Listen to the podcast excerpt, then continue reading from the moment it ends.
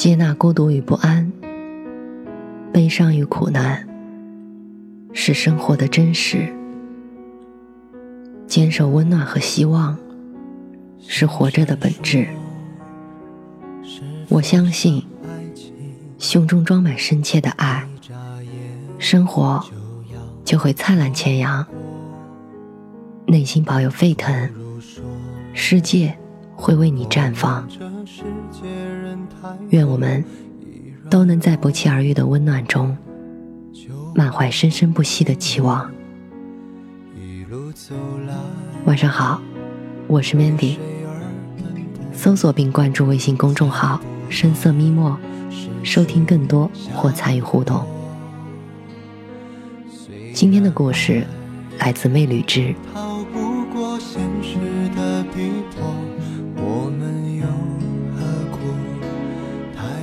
你有没有好奇过，在你朋友的通讯录里，你叫什么？微信已经成了我们每天打开频率最高的软件之一，它俨然成了全民软件。几乎可以这么说，你要是不用微信，仿佛就与这个世界脱节了。看好友的朋友圈。中老年人专用表情包，工作群里的几十条未读消息，微信已经深深的嵌入到我们的生活中。之前的朋友圈焦虑，现在过渡到了微信备注上。在网上流传着这样的段子：女孩说：“我男朋友给我的备注居然是全名，真想分手。”底下一群人附和：“我也是，我也是，我男朋友也这样。他是不是不喜欢我啊？”我想他们的男友看到之余，会苦笑不得，有大跌眼镜吧。什么时候一个小小的备注，也成为了我是否爱你的标准了？备注这件事。其实是因人而异的，有的人很在意，会通过备注的方式细细划分出关系的亲疏。比如他有一个朋友叫星星，关系普通的会简单的备注两个字“星星”，亲如闺蜜的话，他会在表情大全里找出星星的符号来备注。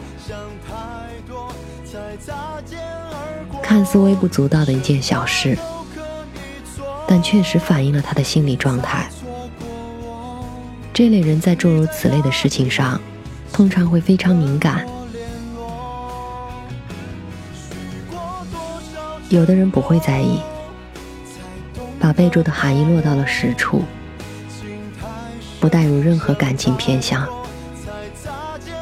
上述同样的例子，朋友叫星星。他就会备注星星。你我关系好坏，是由我们之间的往来决定的。单凭几个字的备注，显得太轻浮、太草率了吧？备注在这类人心里，都算不上事儿。不知道是该说男女思维有别，还是说敏感的点不同。我们可以发现的是，女孩子一般在备注上纠结拉扯的比男孩子多。我想，很少有人在网上看到一个男孩子向所谓的情感博主倾诉说：“我女朋友给我的备注是全名，她是不是不爱我了？”没错，几乎没有。说到底，我们在乎的并不是几个字的备注。其实它的另一个意思是：我是不是你心里那个稍微跟别人不一样的人？有另一种说法是，你俩聊天时，手机最顶端的名字，其实就是你内心深处呼唤他的名字。其实都是一个意思。两个字就可以解释，这两个字叫做特别。没有人会因为知道在别人的心里，自己有一丝丝特别，而不感到欣喜。这也可以解释，为什么人们谈恋爱时，朋友、家人直呼我们名字时，不会感到任何不适。但当另一半这样叫我们的时候，我们会觉得身份，会觉得不可爱。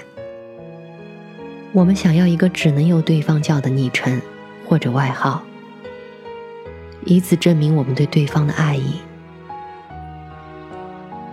以前是面对面或者打电话的时候呼唤，现在网络聊天几乎成为两个人主要的交流方式，同时也占据了大部分时间。我需要一个特别一点的备注，有何不可呢？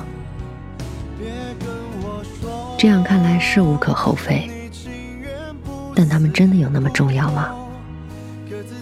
也许我们需要想想这个问题。除此之外，微信里还有一些不为人知的备注，背后往往有一段属于他的故事，美好，亦或心酸。对一个人的备注变换。仿佛见证了一段关系的变迁。暗恋一个人，加到心上人微信的时候，不敢置顶，怕自己的暗恋情愫被不相关的人发现。通讯录里名单又太多，每次聊天找他时，犹如大海捞针，总要花费一点时间。于是小心翼翼的。给他的备注前面加上一个 A 字母，这样按顺序排，一打开微信就能看见。聊天方便，还不会被人发现，一举两得。后来渐渐熟悉了，聊天聊得火热，觉得时机成熟，胸有成竹的准备向对方表达自己长久以来的满腔小心思。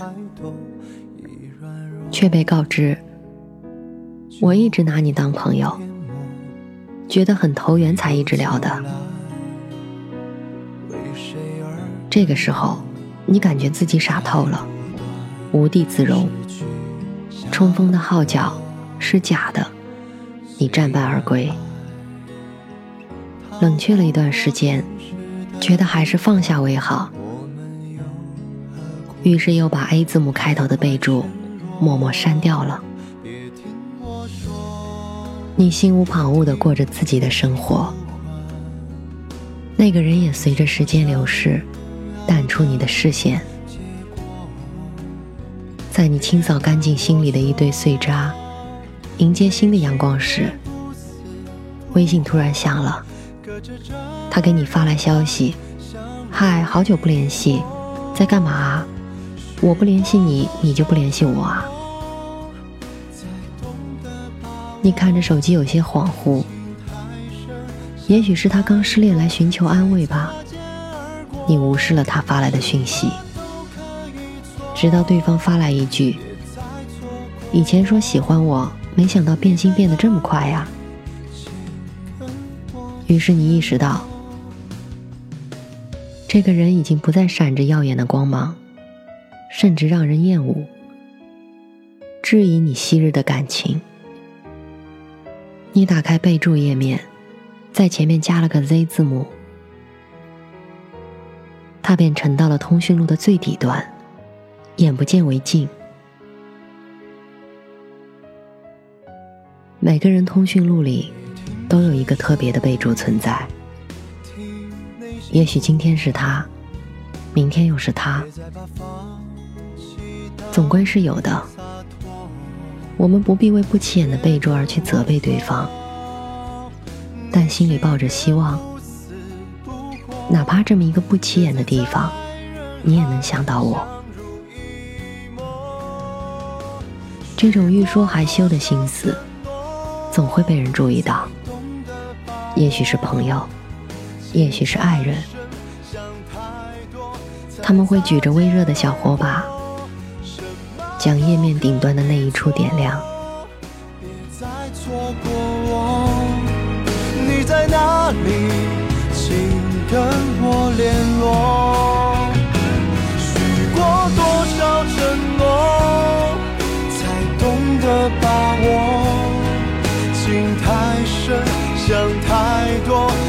time